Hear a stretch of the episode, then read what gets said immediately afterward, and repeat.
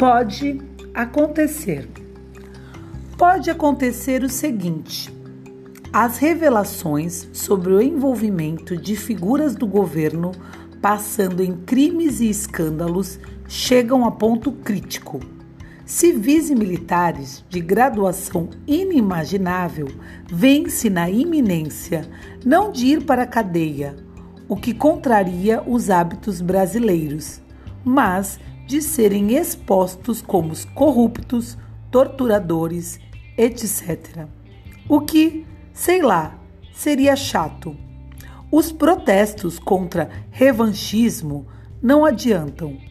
É preciso agir para deter a torrente de denúncias que ameaçam destruir, na sua fúria persecutória, tudo o que o regime passado deixou de bom, como, por exemplo, o a hum, bem, é preciso agir.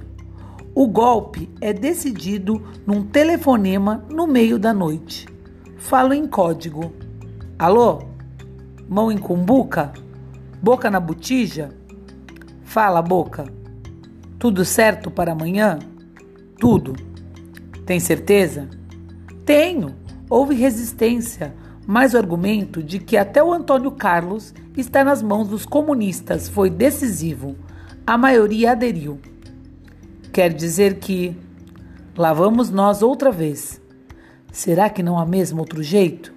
Bem, se você quer ver nos jornais a história de como você roubava material do seu gabinete para vender. Shhh! Nunca entendi. Você não se contentava com seu salário de. Shhh!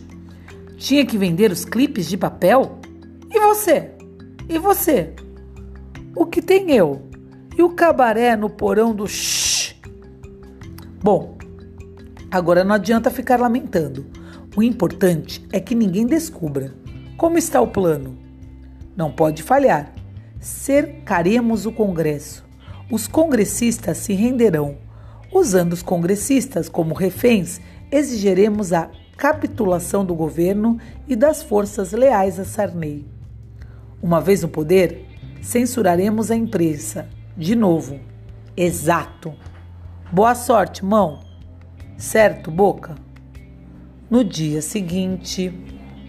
Alô? Mão em cumbuca? Não tem ninguém aqui com esse codinome. Já vi que não deu certo. É. O que houve? Atacamos o Congresso. Fomos direto ao cerne da democracia. Cercamos o prédio. Entramos para render os congressistas. E. E não encontramos ninguém. O quê?